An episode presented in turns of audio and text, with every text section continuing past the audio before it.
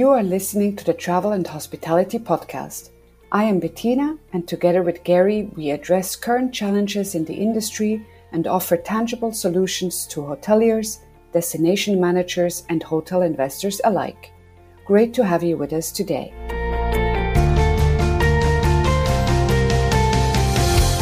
In this episode, we discuss latest insights and findings which I bring back from the International Hospitality Investment Forum.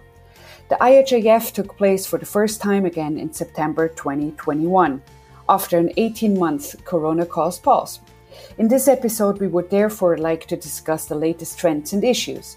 Also, we would like to share ideas and approaches from the international community, which might also be of interest to you to cope with current challenges.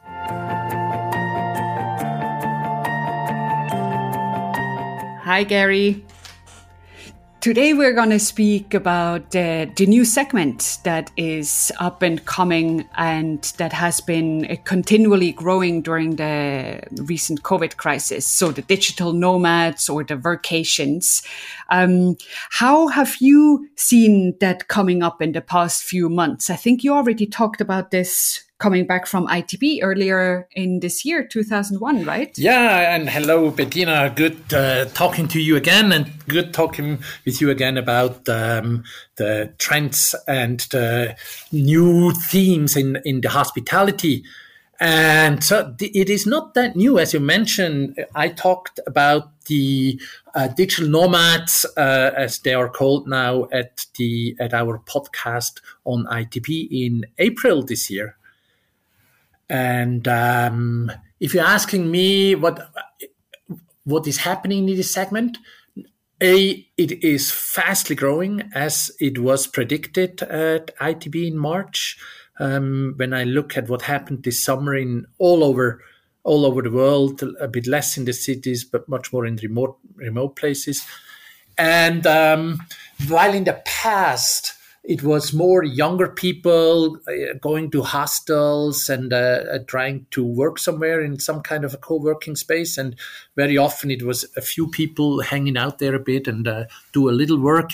Um, this has uh, fundamentally changed. Um, today if there is a real co-working space a good working environment in a in a hotel or in, in any kind of accommodation you see um, um more grown up, more older, more old generation people who are in work life and uh, they travel and they do work and they are actually real digital nomads and very often they actually travel with their partners for the for um, all the pandemic reasons and also it has changed but it is a growing segment yeah, that's what I see as well. It's not only, or it has morphed from the digital nomads, the typical, I don't know, 22 to 30 year olds um, who, are who are traveling to work uh, while who are traveling the world while working, it has morphed into as well couples or families who do that for a four week stint or a six week stint, etc.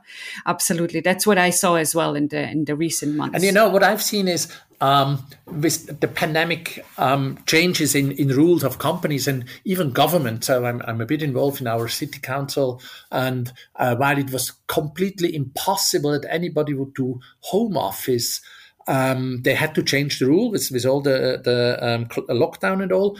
And, and the result after is that people now are gone for two, three, or four weeks uh, if they are more in, on the admin side and they're working remote. They actually are digital nomads. So a segment one would never have thought that they would even think of working somewhere else than in their office. Mm-hmm. Absolutely, yeah, that's true. So, so the question is, how do we standardize exactly. this, or how can we how can we bring that forward? I think right? so. So you know, there's always in in any product there is what is first the demand or um, the supply. And um, in the early days, uh, as I mentioned, more the, the hostels the had had some kind of, of work environments, and uh, and now suddenly we have a big demand for uh, vacations. And the question is, are there are the suppliers, are the bigger suppliers ready to actually cater to this demand? And so, Bettina, you as an expert for standards and, and processes, tell me, um, is it is it possible to to define standardized products and offerings, or or how, how should the how should the industry react to that? Mm, the I think the, the, the standardization of the experience is is always difficult, just because an experience is very individual, very personalized, etc. So the everything that goes around the product that is additional uh, to the product. So the, uh, the, the leisure activities or the excursions or etc. So the programming, the experience part, that is very difficult to standardize. You see in the marketplace that a few of the suppliers, especially the newer ones, are trying to do that at the moment, and we're uh, we're later in in this episode speaking about a few of the of the up and coming um, providers. Um, so you see that they are that they are trying to standardize this experience. And how this is done is very typically or very similarly to how a, a luxury experience is, is, standardized as well, that you standardize over creating common values about um, that the, your employees can follow and understand, and then that the employees can act within those values relatively freely. So everything that is experience and programming that uh, needs to be standardized uh, over over the values, and then of course course, you have a big, um, big importance is placed on on on the selection and on the training of your employees, especially then when you when you have different properties in in, in different um, geographies. Just because then the culture is changing, etc., which which you have to reflect in your selection process and in your training process. Yeah, I I think that's a really good overview and and what I, would like to add to this is when I'm thinking about myself being a, a vocationer probably for the last 20 years or so, it I have I, I might have different needs and requirements that change processes in a in a hotel. So there are the times where I, I want to work in my room and where I want to work in my bedroom and I'm uh, I, I have a conference call and I don't want room service to disturb me, or I don't want that um, that there's every 10 minutes somebody knocking on my door. And this is changing the processes of the hotel. But if the hotel doesn't have real good workspace for me outside my room, then it has an impact on the process, on the room processes. Uh, so, so I think that is a that's something that has to be taken serious. It's not just good enough to to offer a long stay vacation rate, but as you say, it is really adapting the processes to the needs of the vacationers and, and what kind of experience mm. you want to create. But I think that's exactly an interesting question for existing hotels at the moment. How to attract or that segment or how to skim that segment. Is that even possible? And I do think when one looks to the industry of, of what is happening. You have the, the typical long stay products that have existed before um, of, of the big brands. Um, you have a lot of the smaller operators who create their long stay product. And then you have very niche suppliers who offer this work experience on the one side so uh, everything that a that a person who works needs, being technical facilities, etc., uh, processes, as you just mentioned, and then as well this experience around it, this programming, this what what is going on tonight, and a yoga class or a massage or, or etc., and this community feeling, and I think that will that will um, harden in the next years. You know, this this this competition or this those two different kinds of suppliers. And I'm not sure if it's very easy for an existing hotel to um, yeah, to attract this segment very easily. You, you, know, as you said, I think it's more than just having a, a vacation rate. Exactly, and I think uh, and, and, and challenging that any industry, and including hospitality, just creating a new a segment or attracting a new segment is sometimes really difficult and and and it's sometimes easier to create a new brand to attract that new segment and uh, and just moving out of your the zone you're in is, is, is difficult also in, in your own mindset. So um, is there is there a reaction in the market? Are there new brands coming up, either owned by big ones or or uh, startups that that cater to this segment?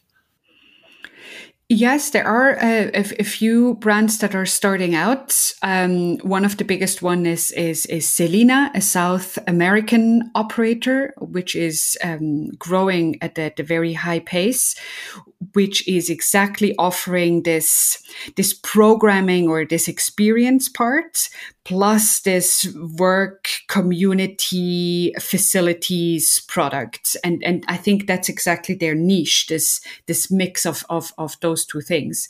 And then the other one um as a little smaller one is Outsite um which is which is coming up now as well. And i think all the other players at the moment they're as you just said, they're either coming from with their hotel hat and, and try to skim that segment from a hotel side, or they're coming from the long stay product. And it's going to be interesting to see um, which product the guests will prefer in the end. But maybe as a as a summary, what what do you see? What are the the needs and wants of this segment?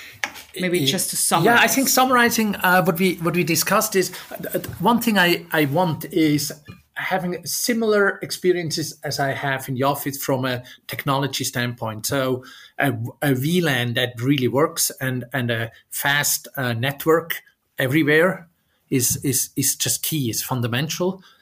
I appreciate the exchange with other digital nomads. So I might not want to work in my hotel room all the time because it's the only place with a WLAN. So, so have a possibility to have a professional exchange or an uh, or, or, even it's a social exchange, but have a contact with other digital nomads.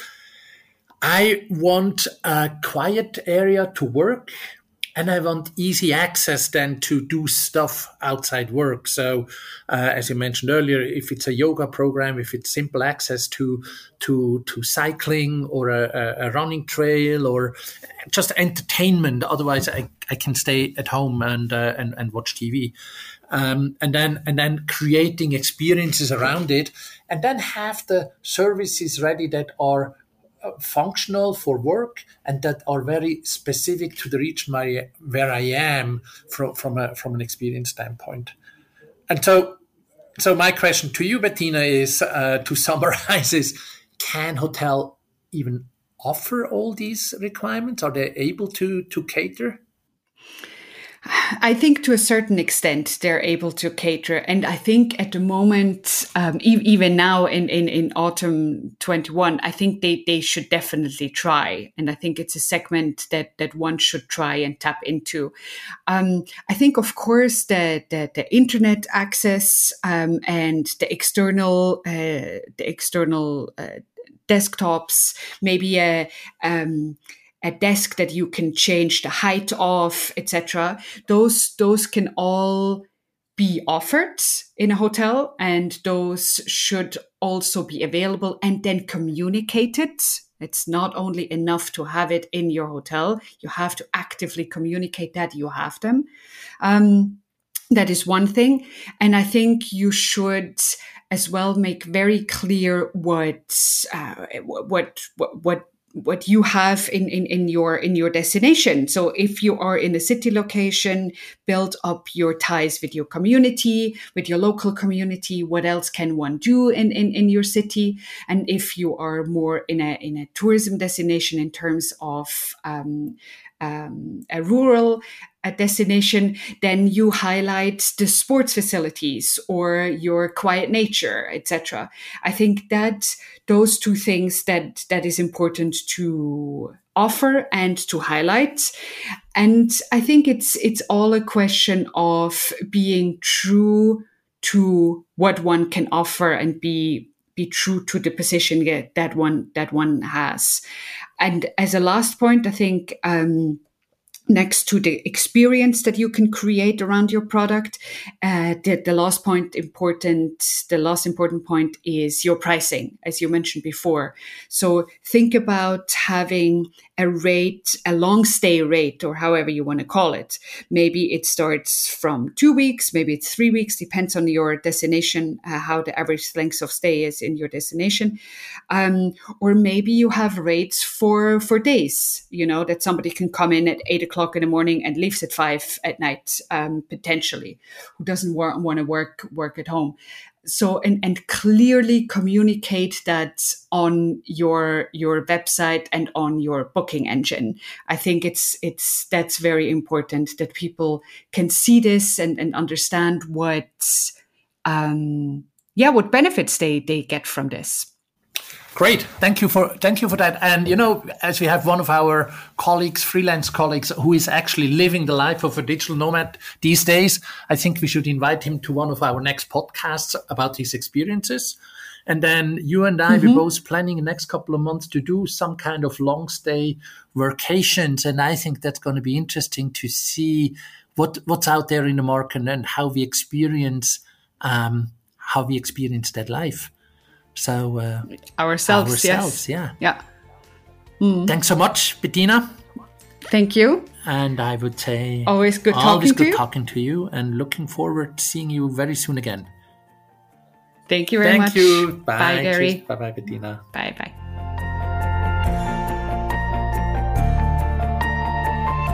And with that, we say thank you for listening to our conversation today. Click on the show notes to schedule a free 30 minutes conversation if you have a question to a specific subject.